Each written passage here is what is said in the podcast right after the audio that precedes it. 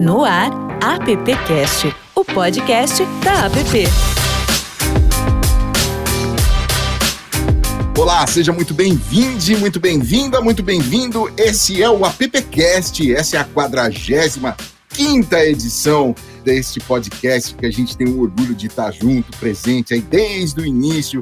E a você que vem acompanhando a nossa jornada, muitíssimo obrigado por estar com a gente até aqui. Eu sou Alexandre Lupe, hoje eu estou fora do estúdio da Compasso, estamos num ambiente como 99,9% aí das pessoas que vêm conversando com a gente aí no ambiente em casa ou em algum outro lugar. Deixa eu chamar aqui para a tela o nosso querido é, Silvio Soledade. Tudo bom, Silvio? É sempre um prazer estar contigo aí. E nesse ambiente online, seja onde estiver, seja em qual horário estiver. Vamos para mais um aí mais uma. Hoje temos de volta o nosso querido Zé Maurício. Seja bem-vindo de novo, Zé. Bem-vindo entre nós aí. Ok, amigos. Tem tomado contato com assuntos muito importantes e interessantes, como agora o e-commerce, né? Sim, sim. Então, eu fico muito feliz de estar aqui. É o nosso papo de hoje. Adãozinho, tudo certo? Adãozinho, nosso pauteiro, nosso recém-eleito pauteiro aqui do AppCast. Tudo bom aí, Adão? Tudo bem, animado com o papo. Gente, o assunto hoje é o e-commerce, né? O e-commerce que já faz parte da vida da gente aí em todos os momentos da nossa vida, principalmente aí com o advento da pandemia, o e-commerce passou então a nos acompanhar aí, seja num pedido de comida, num pedido de compra, num, numa compra de tênis, uma compra de camiseta, uma marcação de consulta, seja lá o que for. Mas a gente hoje vai falar sobre e-commerce aqui no nosso AppCast e trouxemos dois convidados que estão bem a par de todo esse, esse movimento. Eu vou começar aqui trazendo para a nossa tela a Dea Fernandes. Tudo bom, Dea? A Dea Fernandes, que é CEO do movimento Compre e Confie. Seja bem-vinda, viu, Dea? Obrigada, gente. Um prazer, um prazer estar aqui nesse momento tão, tão importante, né, de tantas mudanças e transformações aí uh, no e-commerce, que também a gente vem passando por muitas mudanças dentro do próprio grupo, né, e, e nesse crescimento super acelerado que nos leva a um outro patamar uh, para ajudar o brasileiro aí a comprar, circular com cada vez mais confiança no e-commerce brasileiro, né? Obrigado por aceitar nosso convite, seja bem-vinda. Temos também aqui o Júlio Pacheco, que eu estou colocando aqui na tela para quem está nos vendo, para quem está nos ouvindo. Deixa eu apresentar o Júlio Pacheco que é diretor de comunicação do T-Group, topou também conversar com a gente aqui para falar sobre o e-commerce. Seja muito bem-vindo, viu, Julio? Ô, Lupe, obrigado. Obrigado a todos vocês que estão aqui nos acompanhando também. É uma honra, um prazer e, e legal demais poder falar sobre esse assunto que para mim é tão importante. Eu que sou um, um ávido consumidor aqui do, do, do e-commerce, né? São das pessoas que ficam tocando interfone aqui o dia inteiro, sabe?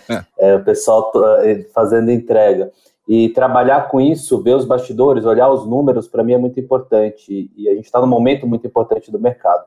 A gente vai poder bater um papo bem legal aí. Bacana. Zé Maurício, hoje, como você está retornando aqui ao nosso AppCast, e estamos felizes por isso, queria que você começasse perguntando aí para os nossos convidados, Zé. Vamos lá.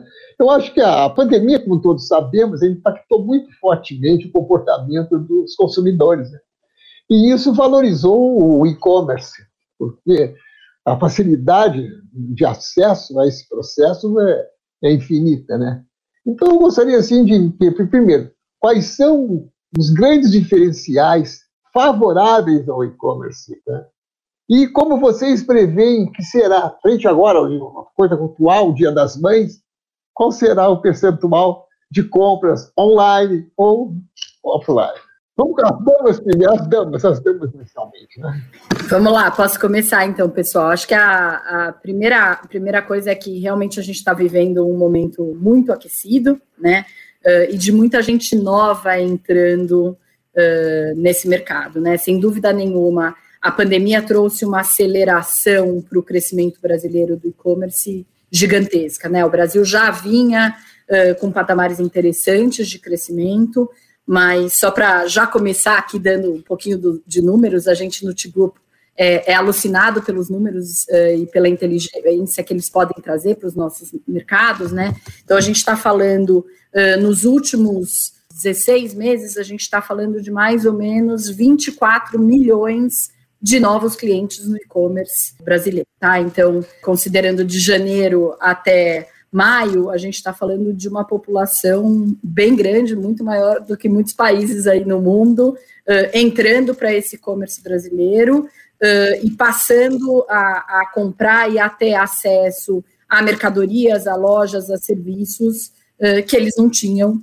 anteriormente. Né? Eu acho que isso traz, obviamente, muita alegria para a gente, né, e muitas oportunidades de crescimento, mas também muitos desafios, né, sejam esses desafios do lado uh, do consumidor final, né, então da gente que está lá uh, procurando um produto, tentando entender se aquela loja é confiável ou se aquele produto está realmente num preço correto uh, e se aquela entrega vai ser feita no prazo, mas também uma série de desafios para o outro lado, né, então sejam para os fabricantes que passam a ter que estar presentes em canais que antes eles não estavam, né? Então, eh, as cervejas eram compradas no supermercado e agora elas têm que ser compradas também online, né? Eh, assim como muitos outros produtos. Eh, e também todos os desafios de logística, de entrega, de tecnologia, né?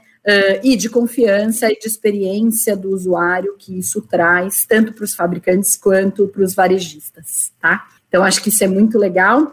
E daí vou passar para o Julião aí, que com certeza ele tem coisas aí para acrescentar e até falar um pouquinho das últimas datas todas que tem é, gerado ondas maravilhosas aí nesse e-commerce brasileiro. E, assim, é, é, curioso, né, a gente falar sobre confiança e sobre projeção, que você falou, Isa, porque a, a pandemia chegou para a gente errar completamente todos os números, né?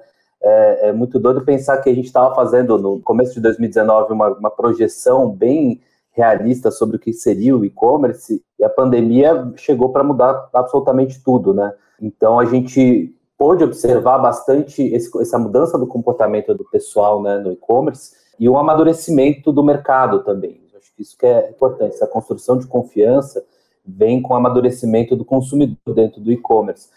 Assim, falar de projeção é aquele negócio, né? Eu, pessoalmente, Júlio, não gosto tanto de dar uma projeção. A gente tem projeções, por exemplo, de Dia das Mães, que são números que a gente é, pega junto com a Neotrush, que é uma das empresas do grupo, né, do T-Group, é, que é uma empresa de dados, mas depois a gente vai se aprofundar um pouco nas empresas. Eu acho que tem bastante coisa legal para a gente conversar. É, a projeção é, do Dia das Mães hoje é a gente ter um aumento de 8% nas vendas em comparação ao ano passado e um faturamento de 21% a mais do que no ano passado também, isso nesse período de Dia das Mães. E aí, quando eu falo atenção, né, cuidado, é porque a gente não sabe se esse número vai ser assim, se ele vai ser maior, se ele vai ser um pouco menor. Eu acho que o recado que ficou para a gente durante a pandemia é você estar tá preparado para diferentes cenários. É, você sempre tem que estar tá preparado para esses diferentes cenários, porque em um dos cenários você vai acertar. A gente viu muito isso acontecer, por exemplo, em relação a restaurantes, né? Quantidade de restaurante que não estava preparado para delivery, por exemplo, é surreal. E isso mudou muito durante a pandemia. Ou gente que não estava com o e-commerce pronto né, para fazer venda online, devolução, todo o sistema. A gente viu muita gente correndo atrás de soluções é, nesse momento. Então, é interessante pensar nos números, no que vai ser, mas é interessante pensar que você tem que estar preparado para diferentes cenários. E aí, pegando alguns outros dados que eu acho que podem ser interessantes, né? É, e aí, principalmente, eu acho que tem um número que é muito importante em relação ao e-commerce né, no, no, ano passado. Foram 20 milhões de novos compradores em 2020. Isso no Brasil, tá? É, 20 milhões de pessoas comprando pela primeira vez, tendo a sua experiência online pela primeira vez, colocando o cartão de crédito na tela pela primeira vez, você precisa fazer direito. Porque é aquele negócio, a primeira experiência é a que conta, né? E se você tem uma experiência falha nessa primeira compra, é, você perde muito terreno. Então, é, um, é, uma das coisas que a gente observou muito nesse último ano e que vai continuar acontecendo, porque desses 20 milhões aí, assim, a gente vê que só nesse ano, nesse primeiro trimestre, já teve um crescimento muito grande de novos consumidores. Foram 3,8 milhões de novos consumidores só nesse primeiro trimestre de 2021. Então, os números de novos compradores continuam crescendo. E esse número só vai crescer mesmo, né? Acho que agora a gente vai, vai ter uma diminuição desse crescimento, mas vai ter uma consolidação, as pessoas fazendo a segunda compra, a terceira compra, a quarta compra, e depois um aumento do ticket médio. Silvio, vem para a roda aqui, Silvio. Silvio, Adão, vem para a roda aqui. É que eu estou nesse momento tendo uma conversa em particular com os meus cachorrinhos aqui que resolveram participar do podcast. Vamos lá, Adãozinho. Olha, já digo que esse é um mercado que cresce muito no online, tá? Os pet shops estão aí bombando. É verdade, é verdade. Eu também pais e mães aí acessando e comprando seus acessórios, sua comida, né? Então esse é um mercado também super promissor aí no e-commerce brasileiro. É que os pets são grandes companheiros, né? Pessoas, né? Então mais do que nunca, né? Nunca passamos tanto tempo nas nossas casas. É, eu não tenho pet nenhum aqui, mas eu vejo que meus amigos têm, adoram eles, o comportamento, relação. Eles são amigos de todas as horas, de todos os momentos. Então, eu que não sou pai de pet, eu pego os pets dos meus amigos e compro um monte de coisa online para eles. Então, se vem algum amigo com pet aqui em casa, ele já tem o potinho, já tem coleira, já tem brinquedinho, entendeu? Eu, o e-commerce, eu estou fomentando o e-commerce, esse é o meu grande objetivo aqui. Viu? Que legal. Adão, vem para a roda, querido. Tá legal.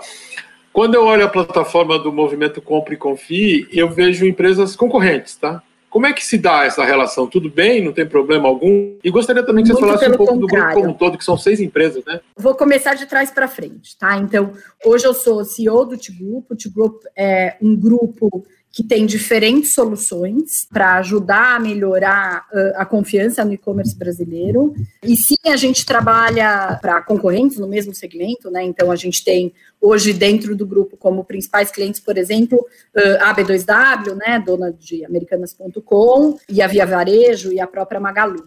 É, a gente tem um pilar muito importante do grupo, que é a neutralidade, tá? Então, como um grupo que tem o propósito de aumentar a confiança, obviamente, os dados nunca são passados de um lado para o outro, mas o mais interessante é que todos os players que são os nossos parceiros todos, sejam eles grandes, médios ou pequenos, eles têm a confiança na gente de que tudo que a gente faz é para melhorar o mercado como um todo. Tá? Mais do que trabalhar só para um player ou para o outro player, as nossas parcerias são feitas para garantir que o e-commerce brasileiro vai ser muito mais confiável.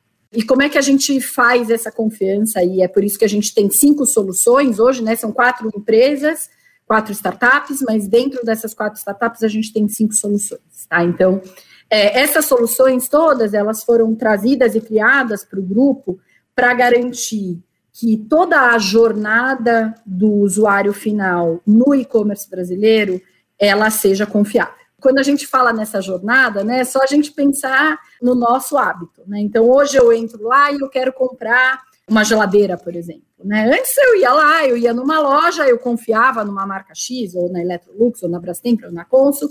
Chegava na loja, o vendedor me falava algumas coisas, eu comprava e eu saía de lá feliz ou triste com aquela experiência. Hoje essa jornada ela é muito mais longa e a minha alegria e a minha tristeza ela vai ficando maior ou menor em cada um desses pontos de contato. Então começa desde eu entender qual é uma loja confiável.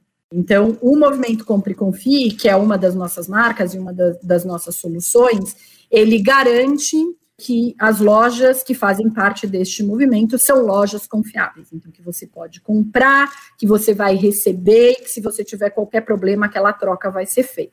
Ele garante também, via o nosso aplicativo VIP, né, que é qualquer um de, de vocês pode baixar, é um aplicativo super interessante, que todas as compras que forem feitas uh, com o seu CPF em qualquer uma dessas mais de duas mil lojas que fazem parte do movimento, você vai ser notificado por um aplicativo. E você vai ter o direito de dizer se aquela compra foi feita ou não por você. Então, essa é uma outra solução para garantir a confiança, tanto do lado do varejo e do fabricante, quanto também do lado do usuário final. A gente tem uma outra solução que é muito interessante, uh, se chama Lomadi, é uma empresa que hoje tem está fazendo 11 anos, que garante que a gente vai ter as recomendações confiáveis. Né? Então, a Lomadi faz com que qualquer um de nós possa ser um vendedor uh, e um recomendador de marcas, de produtos e, e de e-commerce. Tá?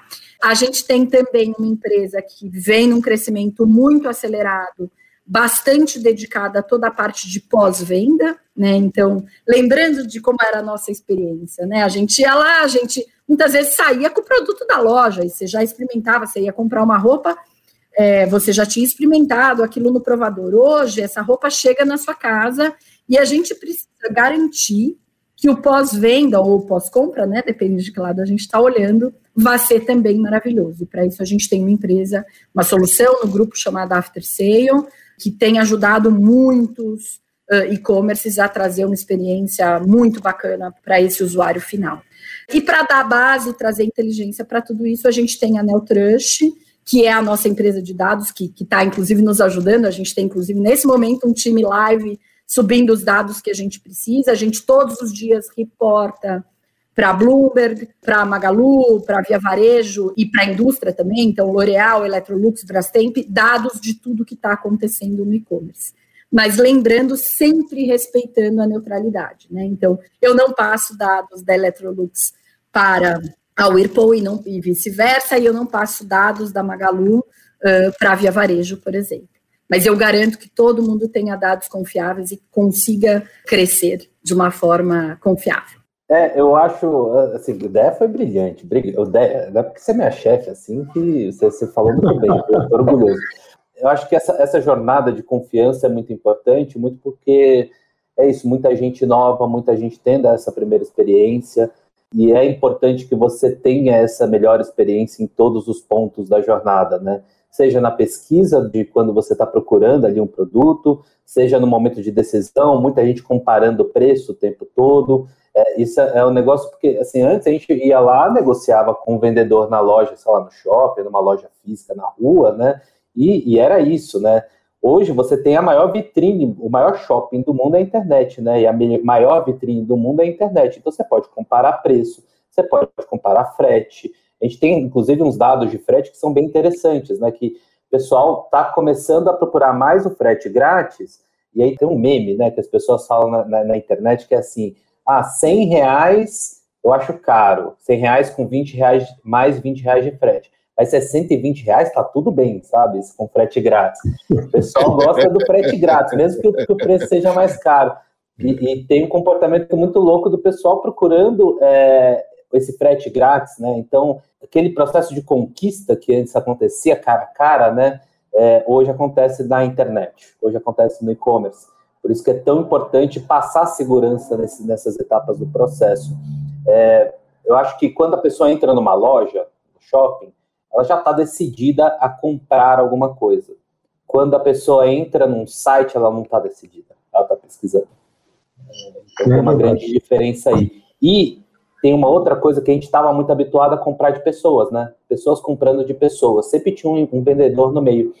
E quando você está olhando no olho da pessoa, a confiança ela é muito grande. Você está ali sendo conquistado, sendo paquerado pelo vendedor, né? Hoje você está você tá negociando com uma máquina.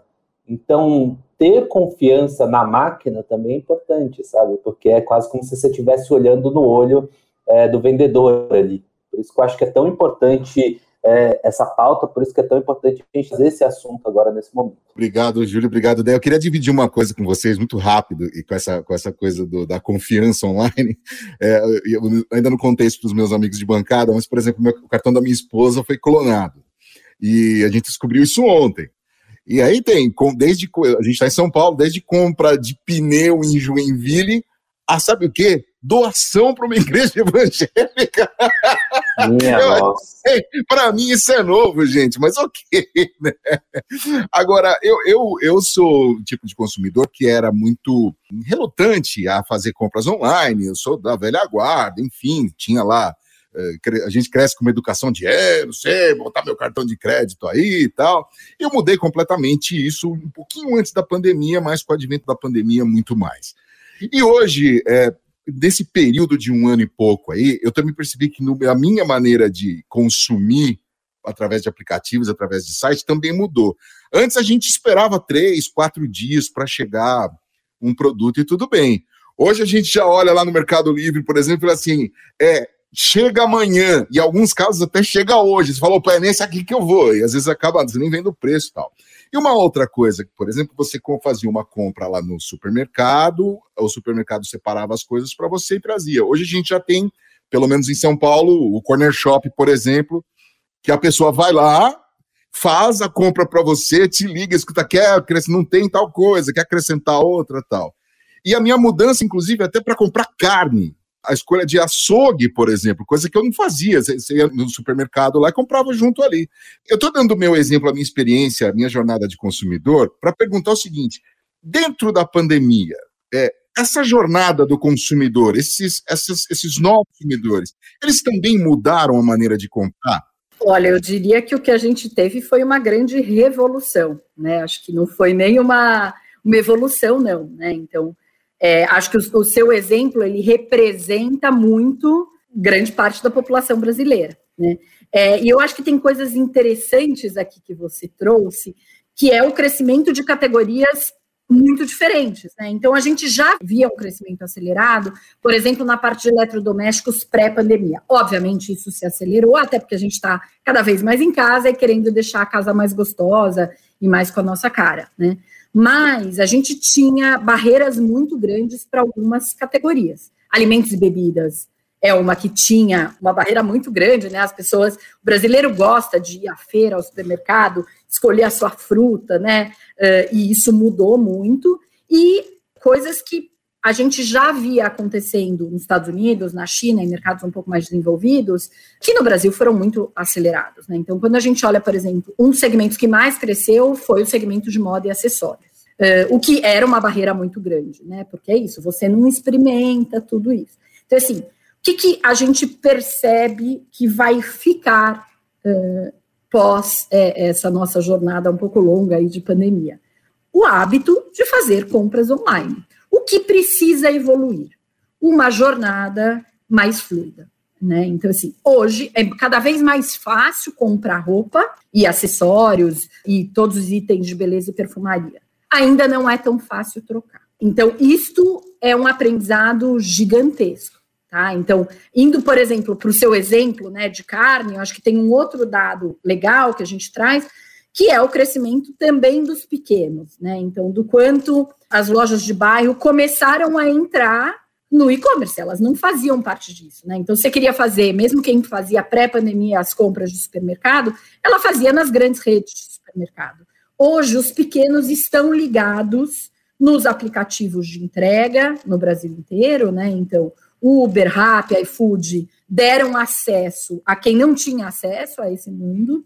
Então, ele te faz ter um novo patamar de novas lojas e um acesso até de pessoas físicas vendendo online. Né? Então, pense o tamanho da capilaridade que isso traz. Né? É, e é super legal, uma dessas soluções que a gente tem, né, que é a Lomadi que eu estava contando, para vocês terem ideia, a gente tem hoje mais de 500 mil vendedores online. Pensa que essas são pessoas que podem ser um amigo do Adão, né, que virou um vendedor online que recomenda coisas para o Adão, e que é óbvio que o Adão vai preferir comprar e ajudá-lo, né, num, num, momento de crise econômica. Então pensa que esse homem a homem passa a existir, né? Eu brinco que as, as nossas consultoras Avon, consultoras Natura, tão conhecidas no Brasil, né? A Lomadi faz exatamente isso. Eu posso comprar brinquedo na ReHap, mas o vendedor é um meu amigo, que antes ele era uma pessoa que tinha uma outra profissão, mas ele passa a ter isso. Então, olha que interessante o tamanho dessa transformação, é, de todos os lados. Né, Julião? Vai aí. é, não, é isso. E, e essa transformação, que fala, traz muito esse lado do amadurecimento, né, é muito bonito de ver, né? Muito legal ver e, e gente, a gente que é apaixonado né, pelo e-commerce, por internet, por publicidade, por conteúdo também, né? Assim, o, o, o que a Débora estava falando, né, do, do, do, vendedor pequeno, do varejista pequeno, que está combatendo, por exemplo, às vezes, com a Casa Bahia. A competição antes estava é, muito ligada, por exemplo, à mídia. Você vai comprar mídia na TV, ah, onde que eu vou comprar minha geladeira? Eu vou comprar na Casa Bahia, porque a Casa Bahia está lá o tempo todo na TV e, e fazendo propaganda e tudo mais. E, e, e essas grandes varejistas, estou citando aqui o exemplo da Casa Bahia, a Casa Bahia não fique bravo conosco, tá? É, mas hoje a concorrência é muito diferente, a concorrência está no preço, a concorrência está na, na experiência, a concorrência está na pesquisa, né? Então, é fundamental que todo mundo se atualize. Esse negócio da carne, né, de você comprar carne. Eu, provavelmente, nunca mais vou, vou fazer mercado. Porque eu me habituei a comprar online já o mercado todo, e coisas que eu nunca imaginei que eu fosse comprar, sabe? E isso é muito doido. E, e tem muita gente que pergunta pra gente: ah, esse comportamento vai mudar quando a pandemia acabar? As pessoas vão parar de comprar em loja física? Não, com certeza não. Mas o comportamento do e-commerce fica. Então, é mais consumo, é mais gente tendo experiência, é mais facilidade. Lógico que a gente está sempre olhando para a pandemia com, com, um problema, né? Tá todo mundo lascado aí, como diria o pessoal do Big Brother, mas teve um processo de amadurecimento muito grande no mercado. É, eu acho que tem uma beleza, né, Julião, no que você estava falando, por exemplo, das as próprias Casas Bahia, né, qualquer um desses grandes players, o quanto eles também estão ajudando muitos pequenos players, né? Então, o crescimento do marketplace, né, que é essa coisa de que você entra num site de uma marca muito conhecida, mas você pode comprar de pequenos players, né, de pequenos varejistas, isso é muito legal, porque é você ver o grande realmente apoiando essa rede. E todo mundo ganha, né? O pequeno ganha, porque ele passa a ter acesso a usuários que ele jamais teria, e o grande ganha, porque ele ganha uma porcentagem daquela venda, mas ele ganha também porque ele passa a disponibilizar mais oferta de produtos. O usuário, então, nem se fala, porque ele ganha, porque ele tem mais opções de preço, porque ele tem mais opções de marca, né? Então, é, essa é uma, um ecossistema, e a gente vem trabalhando muito no Tigup, para que ele ajude o todo. Por isso que eu falo, mais do que trabalhar para um player ou para o outro, a gente está aqui trabalhando para o mercado, para crescer a confiança no mercado. E quando a, a confiança no mercado cresce, no e-commerce cresce, todo mundo cresce. Para mim, não existe branding melhor, a gente está falando aí, agora vindo para o mundo da publicidade, né? Do que a experiência. Você pode gastar milhões e milhões de reais para você refazer a sua marca, para você colocar a sua marca no Big Brother, que é o espaço mais valioso hoje. Mas se a experiência for ruim, não adianta você gastar zilhões de reais. Muita gente está preocupado o tempo todo em compra de mídia, em branding, em vou, vou contratar influenciador e tudo mais. Legal, são coisas interessantes e são fundamentais para hoje para você se comunicar mas experiência é fundamental. E tem gente que não olha para isso. Por isso que a gente está trabalhando pesado, conversando com todo mundo.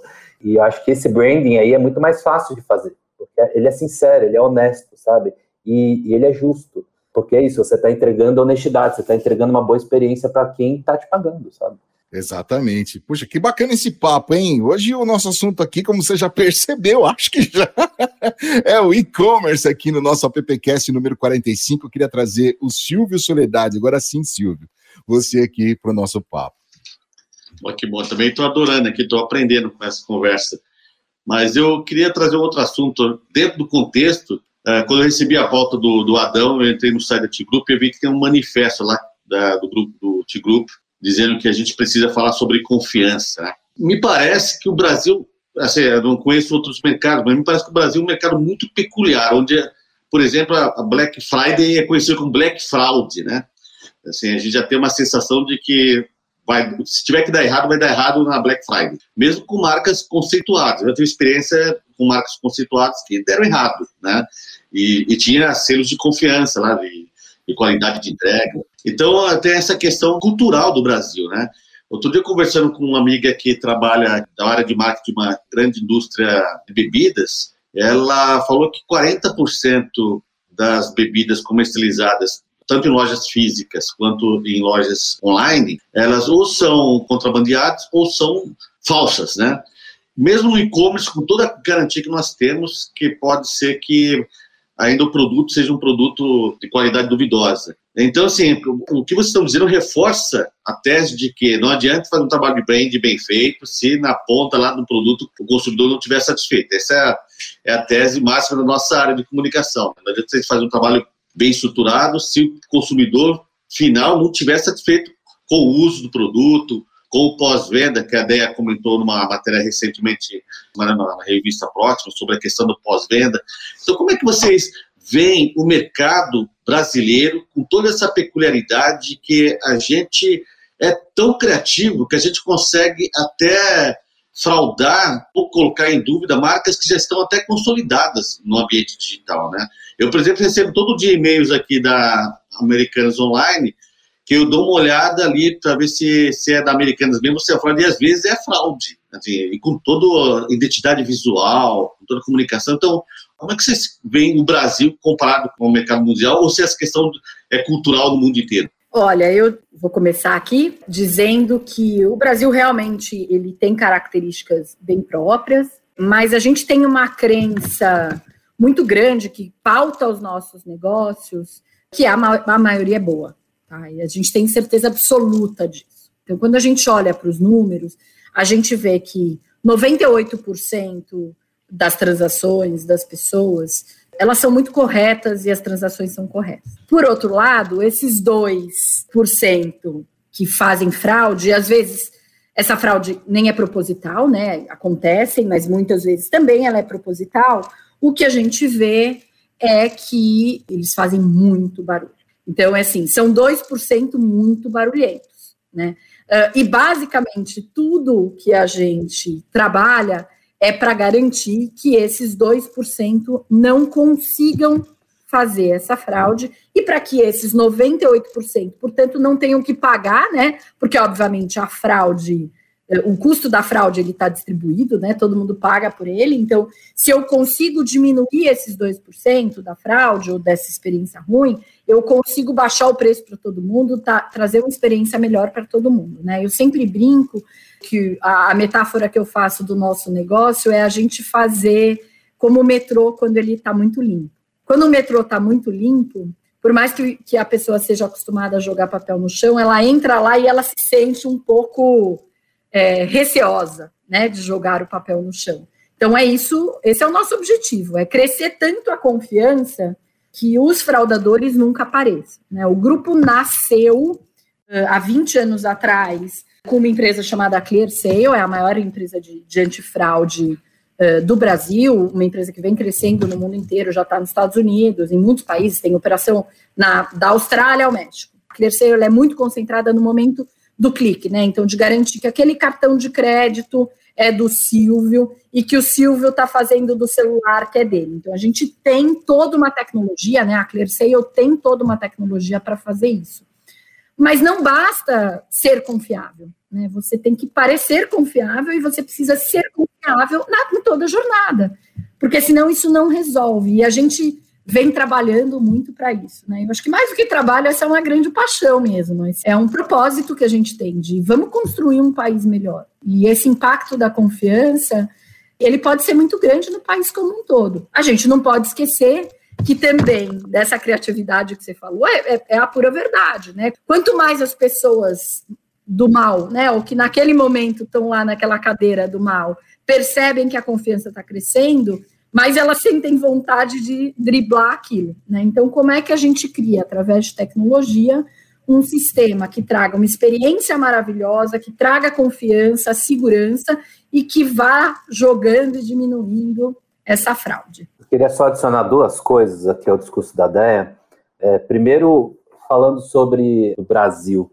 E é curioso porque, assim, é um lado positivo e um lado negativo, tá? É, o lado positivo da gente estar tá no Brasil olhando assim é que as coisas chegam um pouco atrasadas aqui.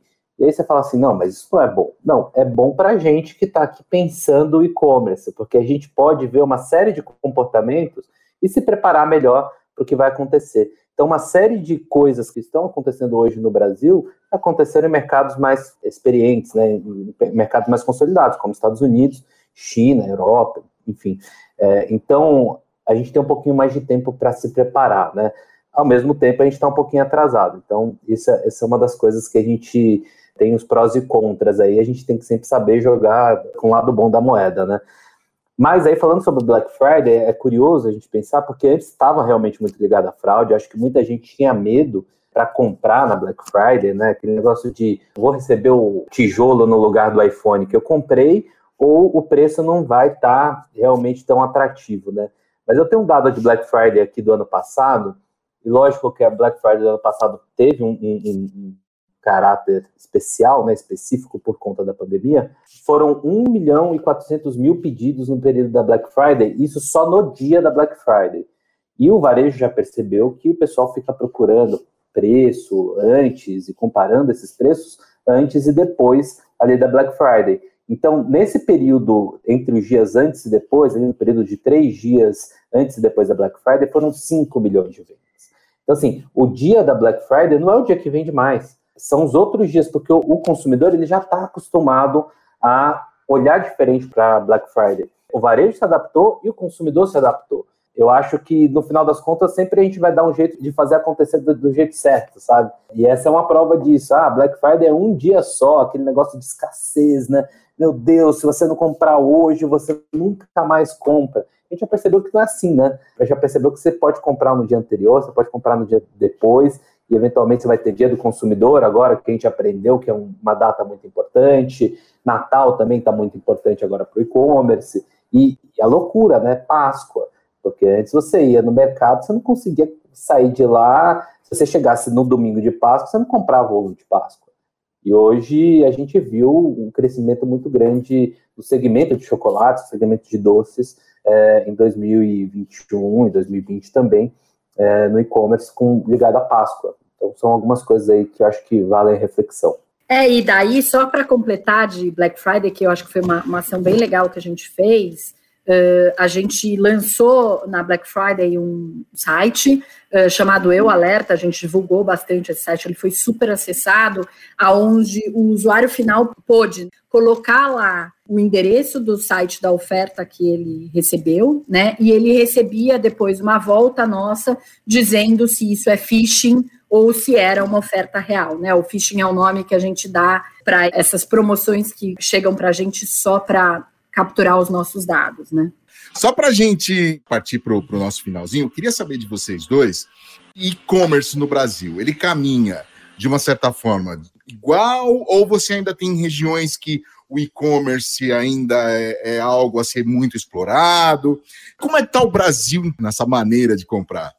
Olha, a gente tem um crescimento muito grande no Brasil inteiro, tá? Então, esse não é um movimento que está concentrado numa região ou na outra, mas sim o Sudeste segue sendo o maior mercado. O que a gente viu depois uh, do início da pandemia, né, e com essa aceleração toda, foi um crescimento mais acelerado do Nordeste do que da região Sul. O maior crescimento após o crescimento do Sudeste foi o crescimento do Nordeste, tá? Então, realmente vendo isso como uma coisa que marca. E, obviamente, a gente passa a, a dar acesso a algumas regiões a produtos que eram muito mais difíceis ou até que o frete era muito alto, né? A gente não pode esquecer, foi um pouco do que o Julião estava contando, né, da história da importância do frete. E os grandes players, especialmente, eles conseguiram se estruturar em toda a questão de logística, né? Então a gente vê grandes players brasileiros comprando inclusive aviões para que a gente consiga dar acesso e entregar rápido, com um frete que não é proibitivo, produtos que antes eram muito difíceis de ser comprados, né? Antes de vir para o T-Group, eu trabalhei inclusive com agências todas e fiz um projeto grande para a OLX e tinha um dado muito interessante que eu adorava, que é o quanto a OLX era muito grande em Manaus, por exemplo. Porque a OLX ela é uma compra de alguém que tem um produto que não usa mais para alguém que quer ter aquele produto, né? E Manaus tinha muita dificuldade de acesso e fretes muito altos para algumas mercadorias. Então a, a OLX conseguia distribuir esses bens de uma forma super interessante. Então, acho que é, é, legal a gente ver o país inteiro crescendo, obviamente, Sudeste puxando, mas, mas ver o Nordeste se estruturando é, é muito bacana, né? Eu posso trazer o detalhe aqui do, do dado. Eu estou com o um relatório da Neltrush aberto. Neltrush é uma das nossas empresas de Data Intelligence. Esse relatório, inclusive, é gratuito. Você pode entrar no site da Neltrust, é só procurar Neltrust, que você, você encontra e tem esses relatórios que a gente lança trimestralmente com informações sobre e-commerce que são super relevantes para uma série de pessoas. E aí, assim, 63% do total de pedidos nesse primeiro trimestre de 2021 veio do Sudeste, porque é natural que a gente já sabe que o Sudeste é muito forte no e-commerce. Mas 14%, a segunda região com mais vendas, com mais pedidos, né, foi a região Nordeste, com 14,6%, na frente da região Sul, com 14,1%. A região Nordeste, pela segunda vez, é, em dois trimestres seguidos, foi o grande destaque do crescimento no varejo digital e agora alcançou o segundo lugar no, no, no varejo. Então, tem esse crescimento E aí entra nisso que a Deia falou, sobre logística, sobre amadurecimento do consumidor, sobre uma variedade grande. A gente viu agora, há, há pouco tempo, a IPO de empresa de eletrodomésticos e tudo mais, que é forte no Nordeste. E não tem loja no Sudeste, né? É, então, assim, é, é, é, muito, muito interessante ver esse amadurecimento, por exemplo, do mercado lá também. E acho que isso vai ser uma tendência muito grande. Acho que a gente tem a dificuldade ali de ser continental, por exemplo, para a chegada em Manaus, por exemplo, mas a OLX está lá para cumprir esse papel. Mercado Livre está conseguindo fazer uma grande rede de logística hoje no Brasil todo, que é um negócio que a Amazon tem muito nos Estados Unidos. A Amazon está correndo atrás, né? Isso também vai, vai mudar muito com o passar do tempo. Bacana. Júlio, muito obrigado por falar com a gente aqui, viu? Obrigado aí pelo seu tempo, por, por trazer tanta informação legal aí para a gente. O prazer foi meu, muito obrigado e me coloco à disposição aqui de todo mundo. Se vocês quiserem informações sobre e-commerce, se quiserem bater um papo sobre e-commerce, vocês podem me procurar nas redes sociais, no LinkedIn, Instagram. Chama que a gente pode conversar e a gente pode oferecer as soluções do T-Group como um todo. Você que é varejista, você que é anunciante, você que está procurando alguma coisa, estou sempre à disposição e muito obrigado pelo convite, foi um papo delicioso. Show. Dea, brigadão, viu, Dea? Obrigada a vocês, é sempre um prazer, né? Mais do que um trabalho, isso aqui é uma paixão nossa e, e realmente saber que a gente pode contribuir, né, com os, os, nossos ouvintes aí trazendo conhecimento e, e, trazendo esse papo gostoso, além de tudo. Então, muito obrigada, e é isso. Como o Júlio falou, a gente está à disposição. A, nos achem aí pelas redes sociais, a gente vira e mexe, faz eventos, né? A própria Neutrush tem uh, webinars que a gente faz, uh, as outras empresas do grupo também fazem. E, e daí fazendo uma propaganda, mas acho que é uma propaganda super válida, até porque a gente não ganha com isso, tá? Mas a gente faz com que o mercado e o usuário ganhem. É, não deixem de baixar o aplicativo do VIP, tá? É VIPY, e ali você pode garantir que o seu CPF, quando usado nessa rede de lojas, ele está sendo usado da forma correta e quando não estiver, você está no controle, né? Eu acho que dar essa liberdade, essa responsabilidade para o usuário final é super legal e a gente tem muito orgulho disso. Então, muito obrigada. É gratuito, então a gente realmente não está ganhando nada com isso e você pode baixar gratuitamente, você pode monitorar seu CPF gratuitamente nessas transações. Júlio, iOS e Android, né? Sim, iOS e Android, você pode entrar lá, VI PY em qualquer uma das lojas, você consegue encontrar, até na loja da Microsoft tem. Bacana. Queridos, muito obrigado por ajudar a tornar a nossa vida online mais tranquila e nos ajudar com tantos dados importantes para a gente. Zé Maurício, obrigado aí por ah, nos acompanhar bom. também, eu Zé. gostei muito e aprendi muito com vocês. Eu acho que eu saio daqui mais confiante hoje do que eu entrei. Vocês foram ótimos, meus parabéns e contem sempre com a app, está à disposição de vocês. Adãozinho, mais uma vez você subiu o sarrafo aí, cara. Agora pro 46 vai ficar mais difícil ainda. Não, é, você sabe até aí, o Júlio, que a gente. Isso é um problema positivo, né? Mas cada vez que a gente fala assim, fizemos um golaço nesse AppCast como foi feito hoje, isso vira uma dor de cabeça pro próximo, porque você não pode baixar o sarrafo, você tem que subir o sarrafo. Olha, a gente tem muita gente bacana no grupo que, que tem olhares diversos também, então é, já coloco o time todo à disposição também para bater papo com vocês. É, e trazer outras visões mais especialistas desse mercado também. Esse foi o AppCast número 45. Para você que nos acompanhou em mais essa jornada aqui do AppCast, muito obrigado. É, eu sou Alexandre Lupe, junto comigo estava Dom Casares, Zé Maurício e também o Silvio Soledade. O AppCast tem produção e distribuição da equipe da Compasso Colab. A gente se fala no próximo. Valeu! AppCast, o podcast da Associação dos Profissionais de Propaganda. Produção Compasso Colab.